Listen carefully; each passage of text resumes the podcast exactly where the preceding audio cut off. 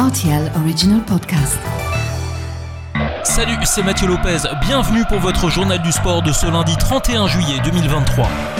En cyclisme, Demi Vollering remporte pour la première fois le Tour de France des dames à l'issue de la huitième et dernière étape. C'est la Suissesse Marlène Rösser qui a gagné le contre-la-montre de 22 km dimanche à Pau.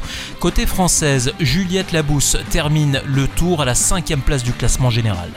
La Fédération du sport cycliste luxembourgeois a publié son cadre pour les championnats du monde qui se dérouleront à Glasgow du 5 au 12 août prochain.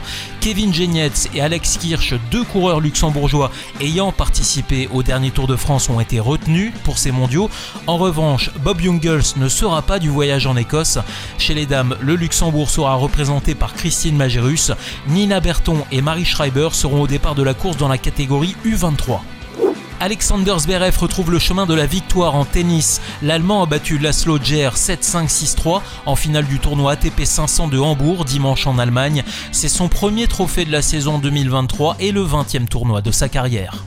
En Formule 1, Red Bull signe un doublé sur le circuit de Spa-Francorchamps. C'est donc une dixième victoire de Max Verstappen cette saison. Le Néerlandais conforte sa place de leader un mois avant le prochain Grand Prix qui se déroulera fin août aux Pays-Bas.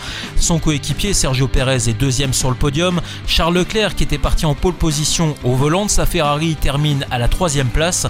Et du côté de Chalpine, ça va déjà mieux. Esteban Ocon a signé une belle huitième place. Son compatriote et coéquipier Pierre Gasly termine dixième. En golf, Céline Boutier a remporté son premier tournoi du Grand Chelem dimanche à Evian. La Française s'est imposée sur l'Amundi Championship. Un dernier birdie au 15 a scellé le succès de la golfeuse de 29 ans qui signe là un exploit majeur. Céline Boutier pourra concourir pour un nouveau Grand Chelem dans 15 jours à l'occasion du British Open. En rugby, l'Afrique du Sud s'impose difficilement contre l'Argentine 22-21 pour son dernier match de rugby championship.